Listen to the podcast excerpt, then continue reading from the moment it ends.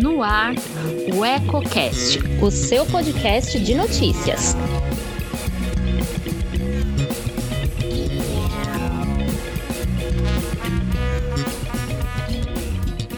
Olá, eu sou Elton Laude e começa agora mais um Politicando, que toda semana traz alguns pontos e contrapontos do meio político. Quer saber o que está dando o que falar nos bastidores? Fique comigo. Antes de começar, clique aqui embaixo e inscreva-se. Isso ajuda muito a fortalecer nosso canal e nos motiva cada vez mais a produzir conteúdos relevantes, sempre com seriedade e profissionalismo. Enquanto a política local segue sem muitas movimentações nos bastidores, seguimos falando da esfera nacional. O assunto de hoje é o polêmico orçamento da União para este ano, que deveria ter sido definido ainda em 2020 mas teve a tramitação adiada por conta de diversos impasses e não cessaram nem mesmo após a aprovação pelo Congresso Nacional.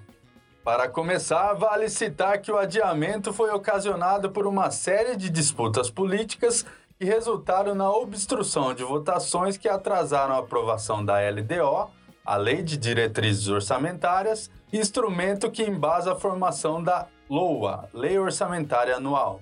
O principal conflito foi em torno da disputa pela formação da comissão mista que avaliaria o tema. Mesmo que isso tenha feito com que, pela primeira vez na história, o país virasse um ano sem as estimativas de receitas e a fixação de gastos da União, o que por sua vez limita a aplicação dos recursos, comprometendo toda uma cadeia federativa que inclui a própria União, estados e municípios, essa não é a principal polêmica acerca do projeto aprovado no dia 25 de março.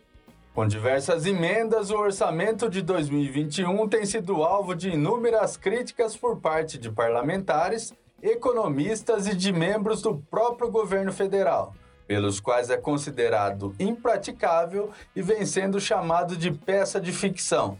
Nesta lista se incluem o próprio ministro da Economia, Paulo Guedes, e alguns membros da Secretaria do Tesouro Nacional.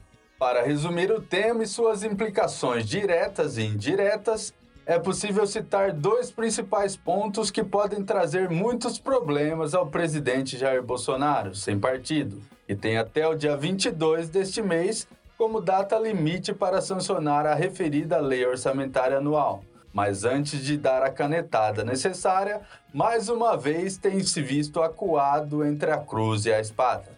Contra o capitão, de um lado pesa o alto risco de enquadramento na Lei 1079, a Lei de Crimes de Responsabilidade, o que pode desencadear em um processo de impeachment. Isso pelo fato de que o orçamento 2021, como está, desrespeita algumas regras invioláveis, como o cumprimento das despesas obrigatórias, que não podem ser canceladas, adiadas e nem mesmo contingenciadas. Na lista de prioridades consideradas intocáveis pela legislação vigente, inclusive pela Constituição Federal, entram, por exemplo, o pagamento de salários, aposentadorias e outros benefícios, transferências de recursos para estados e municípios pelo FPE, Fundo de Participação dos Estados, e pelo FPM, Fundo de Participação dos Municípios, além dos gastos com a dívida pública.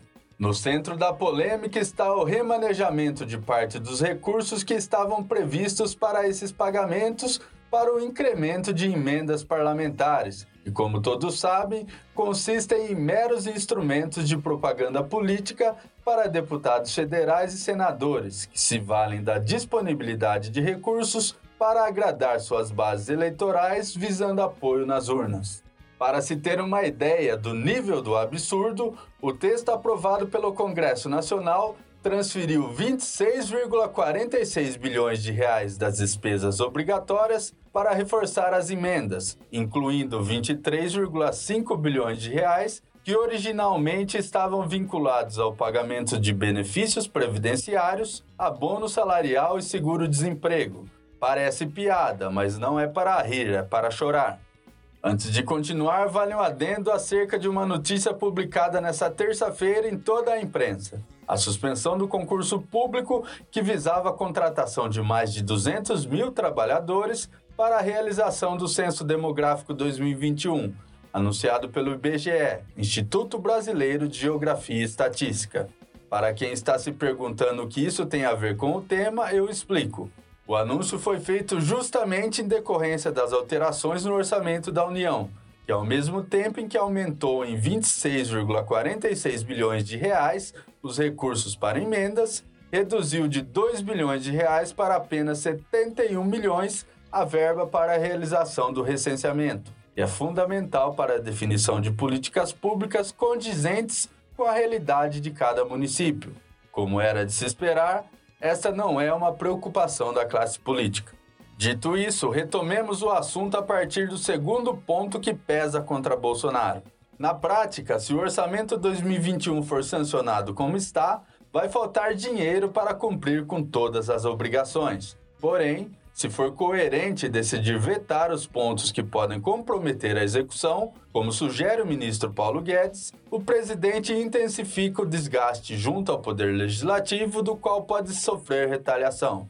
Para não cometer crime de responsabilidade nem desagradar os parlamentares que serão úteis em sua campanha de reeleição, ele teria que cortar as chamadas despesas discricionárias, que geralmente são utilizadas para investimentos em diversas áreas. Segundo técnicos do Tesouro Nacional, na versão atual, o orçamento 2021 exige corte superior a 36 bilhões dos 92 bilhões de reais previstos para este fim. Esse é mais um dilema com o qual Bolsonaro terá que conviver nos próximos dias, visto que reduzir investimentos em um ano que antecede a eleição presidencial não parece ser uma boa solução, principalmente pelo fato de que, mesmo sem alteração, os referidos 92 bilhões já representam os gastos livres mais baixos desde 2008, segundo dados do próprio Tesouro Nacional. Por hoje eu fico por aqui. Continue ligado em nossas plataformas digitais e antes de sair, deixe seu like, comente o que achou e compartilhe com os amigos. Ainda não é inscrito em nosso canal? Clique aqui embaixo e não se esqueça de ativar as notificações para ser informado sobre novas publicações. Até a próxima, um abraço!